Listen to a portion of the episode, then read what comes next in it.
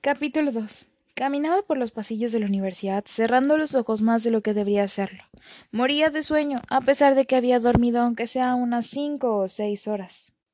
No podía sacarme de la cabeza esa mirada ni esa voz. Yo tengo algo que podría cambiarte esa carita, habló Fionela llegando al lado de mí. Se me cruzó un bombón. Bueno, no me crucé con él, lo vi entrar al salón de profesores con el director. Y es que está buenísimo. Con suerte entendí lo último. No le estaba prestando atención en nada, absolutamente en nada. Y no era porque no quisiera prestarle atención, era porque simplemente no podía. Mis ojos se cerraban cada segundo. Será el profesor de Historia del Arte para tercer y cuarto año. Justo tenemos con él la tercera hora. Bostecé pareciendo una maleducada, y me giré hacia ella. Simplemente no me importa cuán bueno esté. Quiero una cama y dormir una vida, pero no será así. Fío hizo una mueca de lástima. Ella sabía en qué trabajaba, siempre me apoyó en todo, aunque mi hermano igual lo sabía. No estaba de acuerdo. Aún así, lo entendía. Cuando sonó el timbre, solo caminé por inercia al salón. Miré hacia el, frente para fijar muy bien si iba por el camino correcto, ya que estaba desorientada. Volví a bostezar. Querida, estás hecha un desastre. La voz de Fío sonó extraña. Asentí sin decirle nada y entré al aula. Me tomé un energizante que compré antes de entrar a la universidad. Muchas veces me servía eso o el café. Puse atención en la clase. Me obligué a hacerlo. Mis calificaciones en ningún año fueron malas. Y ese menos debía hacerlo. Tenía que esforzarme para sacar buenas calificaciones, aunque fuera más ojeras que persona. Eran sacrificios pequeños. Todo y cada una de esas de las cosas habría valido la pena luego. Luego de presentarnos, como cada año, tomé demasiados apuntes. Mi amiga me decía que me detuviera un poco. Parecía una moto. Solo me reí y seguí escribiendo. La segunda clase pasó igual, lo que a diferencia de la otra, en esa estaba Ricardo, mi ex, una espina en el culo que no ha andado mal, ¿eh? ¿Verdad? Al menos estás más distante que antes y no un pegote, dijo Fío sentándose en la banca. Ya, pero es que no pilla que lo hemos dejado al parecer. Me quejo mientras abría la botella. Pero la tapa no cedía. Intenté nuevamente, acabando con mi paciencia, que la tiré lejos. Mierda, es que todo debe ir horrible. Solo es una bot. Miré a Fío, quien se había callado de repente. Vi que una mano fuerte que me sostenía la botella frente a mí. Primer día y la apagan las botellas. Esa voz, esa voz ronca y profunda, aunque había sonado distinta, más, más suave. Lo miré a los ojos tomando mi botella lentamente. Él hizo lo mismo, pero frunció el ceño. Su mirada se volvió oscura e interrogativa. Gracias, le corté mirando hacia otro lado. Para mi suerte sonó la campana. Al parecer a Fío le dedicó un asentimiento en modo de despedida, pues yo no me fijé ya que estaba mirando hacia otro lado, pero ésta le respondió de igual modo. ¿Me habría reconocido? No, imposible. Él no había visto más que mis ojos, pero cualquiera tiene ojos verdes. ¿No? Cualquiera. Además, mi voz no se escuchó. No tenía de qué preocuparme, pero pareciera que se lo estaba preguntando mientras me miraba. Pareciera que se iban a comer en cualquier momento. Luego de mirarse así, se fue rarísimo, dijo mientras se paraba de la banca. ¿Se conocen? La miré sin demostrar nada. No quiero hablar de eso, pero prometo contarte luego de clases. Prometí, caminando hacia la clase. Pues entonces deberías concentrarte en mirarlo así durante la clase.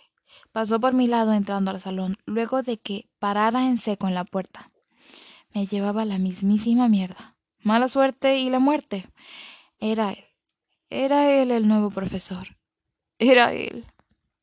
Me imaginé muchas yo correr en mi cabeza mientras gritaban internamente mil veces que era él. Sí, lo era. Y yo no era esa bailarina aquí en la universidad ni fuera del club. No te preocupes, Ava. No pasará nada. Me imaginé muchas yo correr en mi cabeza mientras gritaban internamente mil veces que era él. Sí, lo era. Y yo no era esa bailarina aquí en la universidad ni fuera del club. No te preocupes, Ava. No pasará nada. Suspiré y entré. Sentándome tras Fionela sacando mi libreta. Necesitaba mirar hacia otro lado para que no pareciera que lo evitaba. Bueno, no estaba evitándolo del todo. A él, sino evitar presentarme. Qué buena excusa. Buenas tardes ya, chicos, saludó. No podía estar más nerviosa. Movía mi pie con impaciencia. Quería que acabara la clase ya. Seré su maestro estos dos últimos años. Mi nombre es Aidan Burgehel. Eh, y es todo lo que necesitan saber sobre mí. Se paseó por el salón entregando una hoja. Cuando se detuvo en mi pupitre me, me tendió la hoja y sin querer rozé su mano. Sentí una corriente recorrer todo mi ser. Por inercia levanté la cabeza encontrándome con esa mirada penetrante, interrogativa e intimidante. Siguió repartiendo las hojas en blanco. Quiero que escriban sus nombres completos y luego de eso escriban qué es lo bello que ven en las cosas. ¿Lo bello que veía en las cosas? Lo único que se me venía a la cabeza era el romance, del cual me encargaba de huir constantemente. Había pasado ya media hora, y yo solo tenía escrito mi nombre. Lo demás estaba en blanco. Aba Berenasi Lamaine de Clara Mi padre era portugués y mi madre francesa, de ahí esos apellidos tan raros, y ni hablar de mi nombre. No podía concentrarme. Sentía su mirada intensa en mí y hacía que me cohibiera. Lo vi levantarse de su asiento. De reojo no me atrevía a mirarlo directamente. Si no podemos ver la belleza en las cosas tan sencillas, ¿cómo pretendemos verlas en el arte? Comenzó a hablar con su particular voz que me hacía temblar. Una simple taza deja ver cosas bellas, así como en el arte en sí. El arte siempre deja ver o ser cosas bellas, murmuré. Mierda. Dios, llévame. Ahora te lo pido como un favor de una chica desesperada. Yo y mi boca de aceite. Señorita, quiso saber mi apellido, supuse. Abrí la boca y me di cuenta de que todos tenían su mirada puesta en mí. Sentí mis mejillas arder y con lo que me encantaba pasar desapercibida. Berenasi. Me estaba mirando directamente a los ojos, pensativo. ¿Podría repetir lo que dijo? pidió. Soltó un suspiro asintiendo.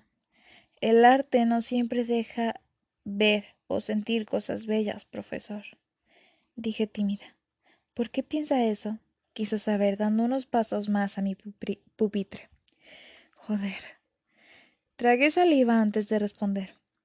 Por el simple hecho de que hay personas que, cuando miran una pintura, lo que sienten es dolor, nostalgia. Algunas pinturas atraen malos recuerdos. Dije a eso volteándome, evitando su mirada. El arte no tiene que ser perfecto. Tiene que hacerte sentir algo. Leí una vez, aclaró. Señorita Berenasi, no podía estar más de acuerdo con usted. Asentí, aunque no lo mirara. ¿Alguien desea agregar algo? Quiso saber, y como nadie respondió, se dirigió hacia el pizarrón. Continuemos. Serían dos años demasiado largos. Quedaba al menos cinco minutos para que acabara por fin el primer día. Veía a Fiorella conversar animadamente con el profesor junto con el resto de las chicas mientras yo quería mantenerme lo más alejada posible. Si llegaba a descubrir quién era yo, estaría en problemas.